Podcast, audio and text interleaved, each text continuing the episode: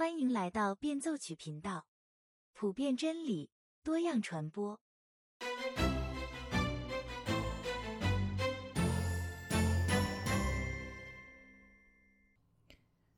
大家好，今天我们一起来继续共读《返璞归真》第三章的第一部分，标题叫做“道德三部分”。道德的这三部分到底指的是什么？他们是如何影响到我们的生活的？一周前，澳洲布里斯班的一间普普通通的教会学校上了澳洲新闻网的头条。澳洲有许多有教会背景的学校，天主教的、福音派的、主流教会的都有。这里面呢，每间学校对自己的信仰的坚守程度不一。上了头条新闻的这间布里斯本的学校，应该说是信仰上十分坚定的教会学校。其实啊，他们也没有做什么特别出格的事情，他们只不过是要求每一位入校的新生都要签署一份信仰声明，也就是说，相信圣经是神启示的话语，圣经里的话是没有错误的，而且我们的行为处事应该是从圣经里的标准出发。比如说，同性恋、婚外情、偷盗、说谎，这些都是罪。圣经的标准是最高的标准。对于教会学校来说，这样的信仰声明是很正常的，因为它毕竟是教会办的学校，而不是世俗的学校。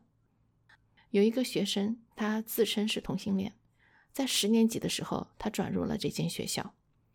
用他的说法是。这份信仰声明让他觉得自己受到了逼迫，受到了歧视，给他心里带来了很大的伤害。他毕业之后向媒体讲述了自己的经历，媒体当然不会放过这样的机会，于是大家炒作，他们称学校歧视同性恋人士，让他们不能活出真正的自我来，他们的行为是压迫的行为。这些话语真的会让不了解基督教的人觉得基督教信仰给人带来了许多的限制，甚至基督教的存在就是让人觉得他就是要跟你过不去。而这样的态度其实早已不是新鲜事儿了。七十年前的英国虽然说是一个基督教占主流的国家，许多人依然对基督教、对上帝有这样的误解。就像路易斯在《道德三部分》这一章里一开头就讲到的，许多人都会把道德想象成一个干涉你不让你开心的东西。他们认为道德是与我们的享乐相冲突的，就好像有的小孩子觉得上帝在我们的生活里探头探脑，如果他觉得你过得太开心了，他就会想尽办法制止你。其实道德还真不是这样的。路易斯在这里说。道德准则是人这台机器的用户指南。每一条道德准则的存在，都是为了避免这台机器在运转过程中发生故障、负荷过度、产生摩擦。我记得切斯特顿打过一个比方：道德就好像一个边界。你想象一群小孩子在悬崖边上玩，如果你给他们设一个边界的话，他们就可以在边界里面追逐玩耍，因为他们知道。只要在这个边界里，他们就是安全的。相反，如果你把边界撤掉的话，他们就会胆战心惊地聚在一起，因为他们不知道往哪个方向多走一步就有可能掉下万丈悬崖。所以啊，边界的存在是为了让我们有更多的自由。路易斯接下去又说，有些人喜欢把道德作为一种理想，而不是实实在在的道德规范。他们更喜欢谈这种理想会如何造福人类，而不是真真实实、脚踏实地的去做起来。这个毛病许多基督徒都有，我自己也不例外，属于那种头大身子小的。王一牧师说过，当年他还是一个宪政主义者、一名公知的时候，动不动的就洋洋洒洒的写下万字文章指点江山，自己写的很爽，别人读的也很爽。然而，当他开始做了牧师之后，发现写字和牧养完全是两回事儿。作家可以躲在文字的背后，尽管用犀利的文字去批评这个社会，他不需要关心读者的感受；而牧师则不可能，他必须要进入到每一个人的生命里，满怀爱心，满怀耐心，不断的去帮助他的羊群，从一个用钢笔指点江山的人，变成一个与你一起同行的人，时不时的还要被别人绊倒，背后再戳一刀，这个比写字可难多了。完美的道德确实是一种理想，因为没有人能够做到完美的诚实、完美的正直、完美的谦虚。完美的良善。不过，如果因为自己这一辈子永远没有办法达到完美的道德，索性躺平的话，那肯定也是不对的。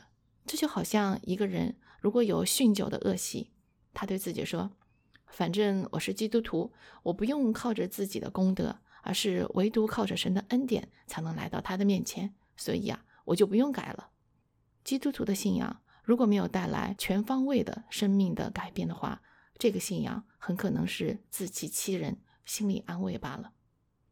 路易斯在《魔鬼家书》这本书里虚构了两个魔鬼，一个叫司库鬼，一个叫温木鬼。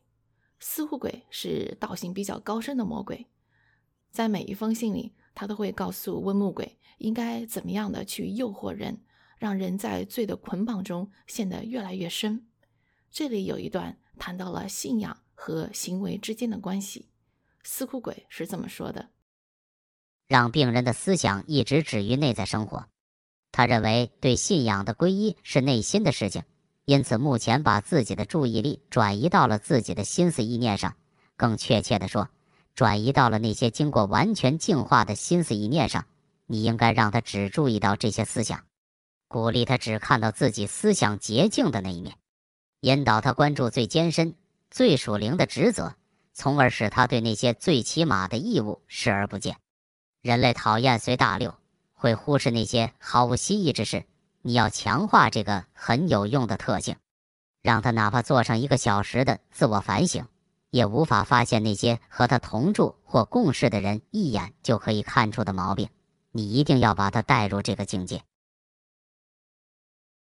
所以你看，魔鬼丝毫不介意我们的虔诚。如果这种虔诚仅仅局限在口头上的话，我们再回到返璞归真这里来。路易斯接下去又说：“人这部机器容易在两条路上犯错误：一是人人各自为政，你欺我诈，你推我撞，造成大家的损伤；一是人里头发生问题，人里头的功能、欲望等等各行其事，互相干预。”我们可以举一个例子来说明这情形，是以一个船队为例，船队航行要成功，第一必须互不碰撞，各船在自己的航道上行驶；其次，每只船需经得起风浪，机器部件需运作正常。事实上，二者相互为用，缺一不可。要是船与船撞个不停，很快，整只船都会破损到不是航行；又或这些船的方向盘出了问题，就难保不相互碰撞。你也可以将人类当做一个乐队来看，要乐队演奏的出色，需保证两件事：各种乐器的调子必须一致，轮到那个乐器出奏时，必须准时奏起，这样乐队才能协作。乐器虽多，有如一体。不过还有一点，我们没有触及，我们没有问这个船队驶往什么地方，或者这个乐队演奏的是什么歌曲。乐器可能调子都校对了，而且在应该演奏的时候都准时奏起。但如果应该演奏的是舞曲，演奏出来的却是死亡进行曲，这个乐队当然不能算成功。又以船队来说，无论配合的怎么好，要是应该驶往纽约。却驶到印度的加尔加达，这当然不是成功的航行。这样看来，与道德有关的有三件事：第一，人与人之间相处需公平、需和洽；第二，人里头必须整齐、清洁、协调一致；第三，人生应有一个总的目标：人造来做什么，船队朝什么方向驶去。乐队的指挥要奏什么调子？换句话说，我们可以从三个方面来看道德，也就是外部、内部和目的的角度来看。从外部来看，人类是一个整体，这个整体应该怎样的运作？就像一支舰队，在舰队里有各种大小不一的船只，怎么能让他们齐头并进？或者，我们也可以把人类看成一个交响乐团，一个交响乐团里有各种不同的乐器，怎么能让他们演奏出一首和谐优美的曲调来？这就是从外部来看道德如何在人类这个群体中起的作用。我们也可以从内部来看。我们如果自己是这艘船的船长的话，那么定期保养船上的所有的设备物件，不断的更新航海地图，学习新的航海技能，这些都是我们本分之内的事情。如果我们把自己看成乐团的演奏者的话，那么我们就要爱护自己的乐器，平常勤于练习，在大合奏的时候知道什么时候能够加入到曲目中来，和其他乐器一起演奏。我们还可以从目的论的角度来看，也就是说，这一支舰队到底要去到什么地方，或者这个交响乐团到底是要演奏什么样的曲目？如果前进的方向不正确，那么这些个人的努力，这些团体之间的合作，其实都是白费功夫。在现代社会里，大家考虑的几乎只有第一点，就是个体之间如何和平共处。我们经常会听到有人这么说：“只要我做的事儿没有妨碍到别人，我想干什么就干什么。”然而，在路易斯看来，这种观点只涉及道德的第一方面。但若只讲第一方面便停在那里，倒不如干脆别讲。除非继续讲第二方面，也就是怎样把每个人里头打扫干净，否则只是自欺欺人。要是船队的船破旧不堪，根本不宜航行，那么教这些船怎样好好驾驶，以免互撞，又有什么用处呢？要是我们明知自己的贪婪、懦弱、坏脾气、自欺等等，使我们做不到与人正确相处的标准，那么把这些标准、这些规律写出来，只是一纸句文，又有什么用呢？请别误会。以为我不赞成改善我们的社会和经济制度。我要说的是，除非我们每个人有道德勇气，能不自私，去努力使这些制度正当运作，否则改善云云只是捕风捉影，空谈无补实际。要将现有制度里头的某些贪污贿赂、某些恃强凌弱铲除，并不难。可是，只要人心里的诡诈、暴力一天不除，又会在新制度下玩出旧花样来，单靠法律不能叫人做好人，没有了好人，哪能有好社会？这是为什么在第一点之后必须考虑第二点，也就是人里头的道德。许多人只关心道德层面上的对外部的影响，只喜欢去指责别人做的怎么怎么不好，很少省察自己的内心，用同样的标准看待自己。更不要说采取行动了。路易斯在成为基督徒之前，是一个很自命清高的人，在基督教国家长大，在那种氛围里，大家表面上都是彬彬有礼、客客气气的，看上去一个个风度十足，其实私下里尖酸刻薄的不在少数。路易斯刚刚到牛津大学开始教书，从学生成了老师。牛津原来的那种光环就消失了。他在英语文学系里面几乎找不到一个可以说得上话的人，因为这里面几乎每个人都勾心斗角，互相诋毁。看了路易斯这时候对同事的评价，让人觉得学术圈里的肮脏丝毫不逊色于政界和商界。不过那个时候的路易斯他自己也好不到哪里去，他也是一样的挑剔刁钻。最开始做牛津讲师的几年，好些学生同事都受不了他。用约翰派伯牧师的话来说，路易斯是一个理性的浪漫主义者。他从小就喜欢读北欧神话，在他的精神世界里充满了骑士、仙女、精灵、矮人。路易斯谈论他们，就好像谈论隔壁的朋友、路上偶遇的熟人一样。成为基督徒之后，他的想象力得到了洗礼。换句话说，他所有思考的方向都转向了神。圣经的话语不只是某个民间故事，而是神活生生的话语。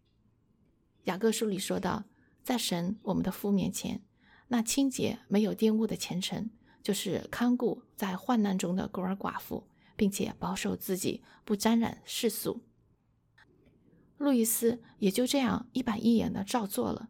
他的写作几乎都和福音有关，这些作品的收入他全部捐了出去，给那些穷人、寡妇和需要帮助的人。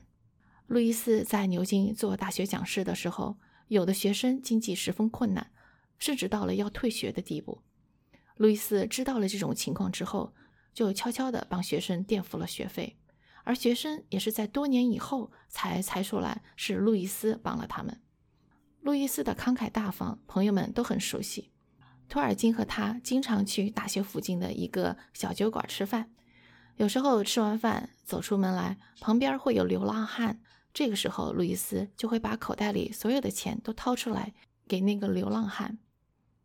托尔金很不屑地说：“你这样把钱给他，他转身就会去买酒喝了。”你知道路易斯怎么回答吗？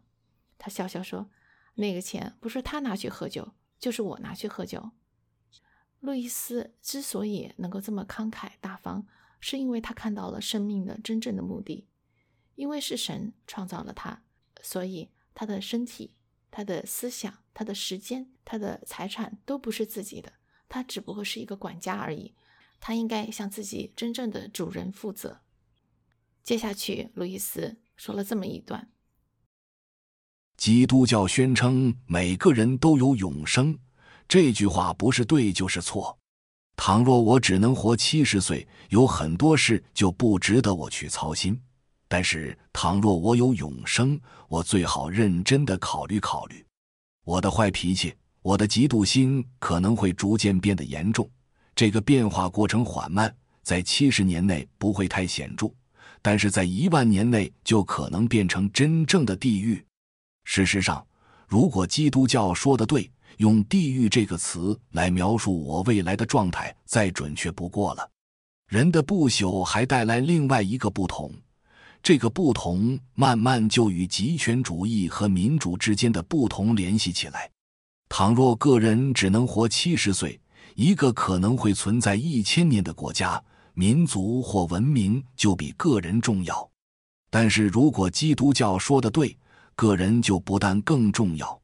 而且不知要重要多少倍，因为他有永生。与他相比，一个国家文明的寿命只是一瞬间。所以，我们甚至可以说，路易斯是一个绝对的个人主义者，因为他相信个人有永恒的价值。我们有永恒的灵魂，总有一日我们会独自站在神的面前，接受他的审判，要么走向永远的辉煌，要么。走向永远的地狱。我们每天的一举一动，要么是把我们慢慢的转向那个永恒的荣耀里，要么是把我们转向那个永恒的地狱。同样，我们的灵舍也是一个个永恒的灵魂，我们和他们之间的交往、之间的一举一动，同样是有着永恒的后果。好了，今天的共读分享就到这里。欢迎您在节目下方留言，提出建议和意见。我们下一次再见。